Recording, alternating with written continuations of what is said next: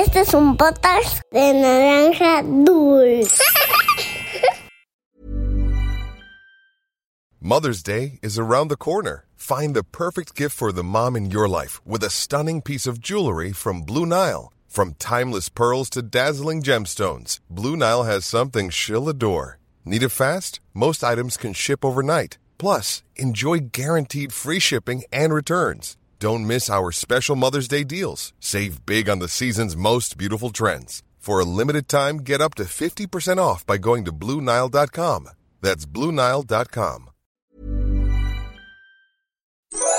Había una vez Once upon a time, una volta en un país de lontano. Era uma vez num país muito distante. Cuentos para niños y niñas que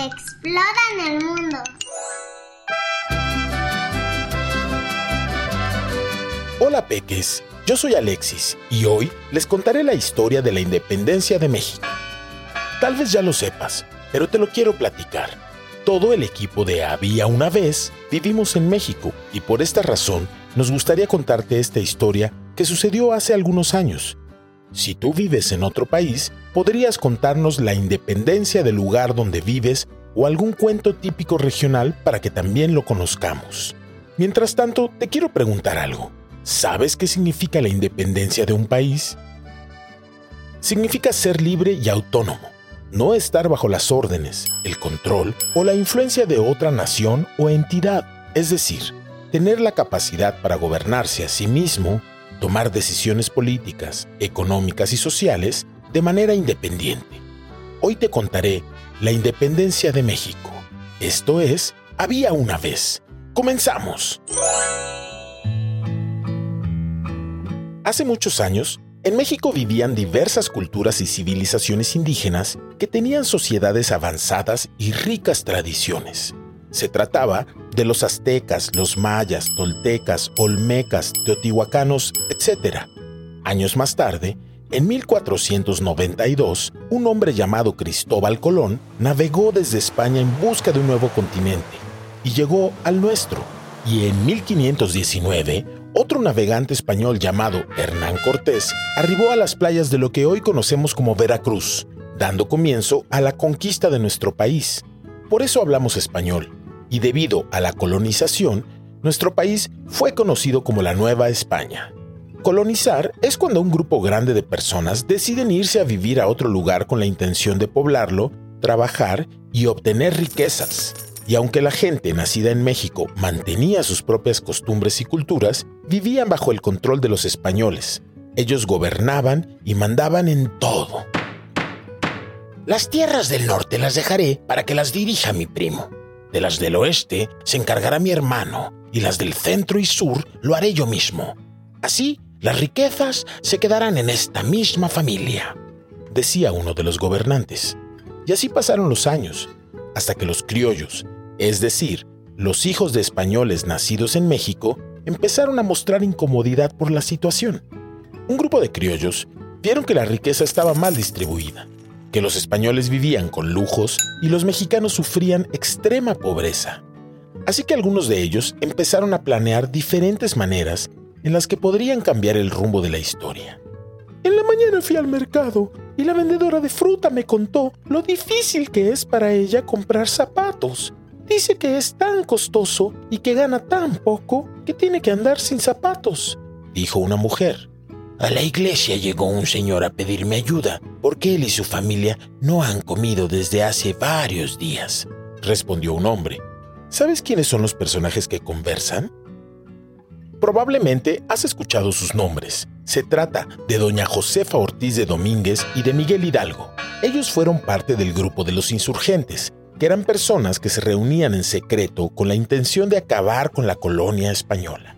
Su objetivo era abolir la opresión española y conseguir la igualdad de derechos para los criollos, aunque poco a poco el movimiento se transformó en una lucha más amplia por los derechos de todos los mexicanos y la independencia de México de la corona española. Así fue como los insurgentes comenzaron un movimiento muy especial. Este grupo se reunió varias veces hasta que los descubrieron, entonces decidieron adelantar el plan.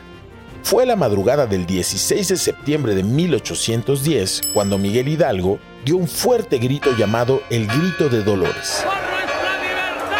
Ese grito era como un llamado a la libertad y mucha gente se unió a su causa.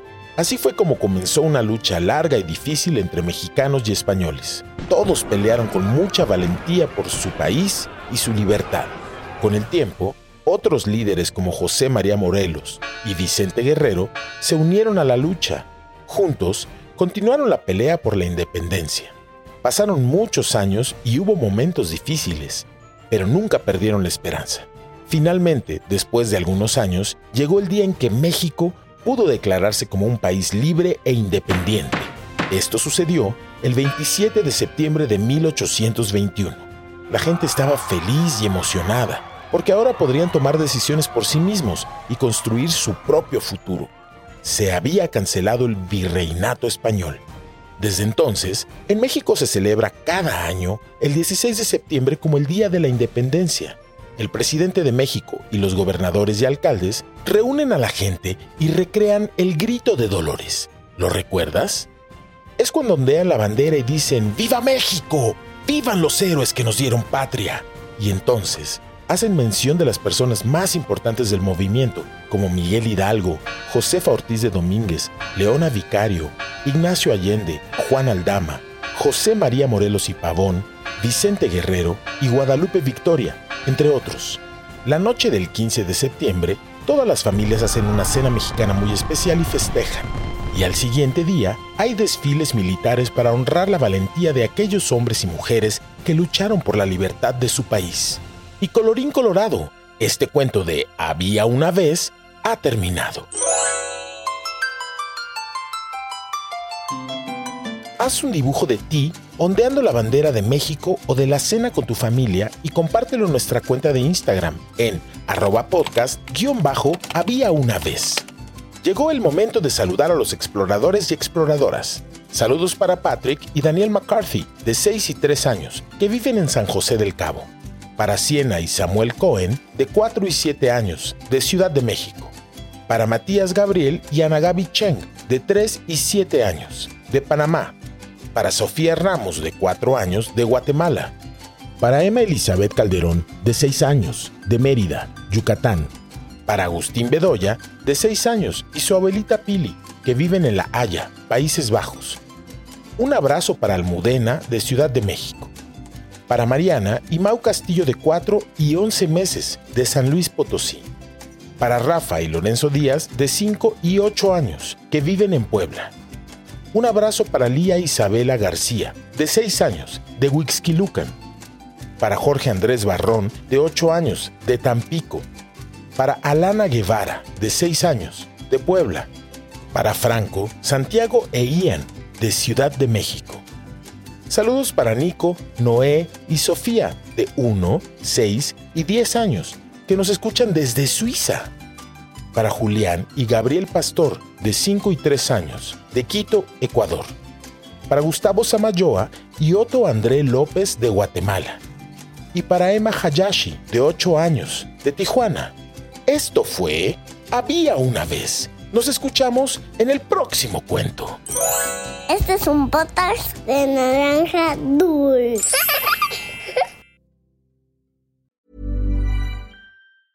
Mom deserves the best, and there's no better place to shop for Mother's Day than Whole Foods Market. They're your destination for unbeatable savings, from premium gifts to show-stopping flowers and irresistible desserts. Start by saving 33% with Prime on all body care and candles. Then get a 15-stem bunch of tulips for just $9.99 each with Prime. Round out Mom's menu with festive rosé, irresistible berry chantilly cake, and more special treats. Come celebrate Mother's Day at Whole Foods Market.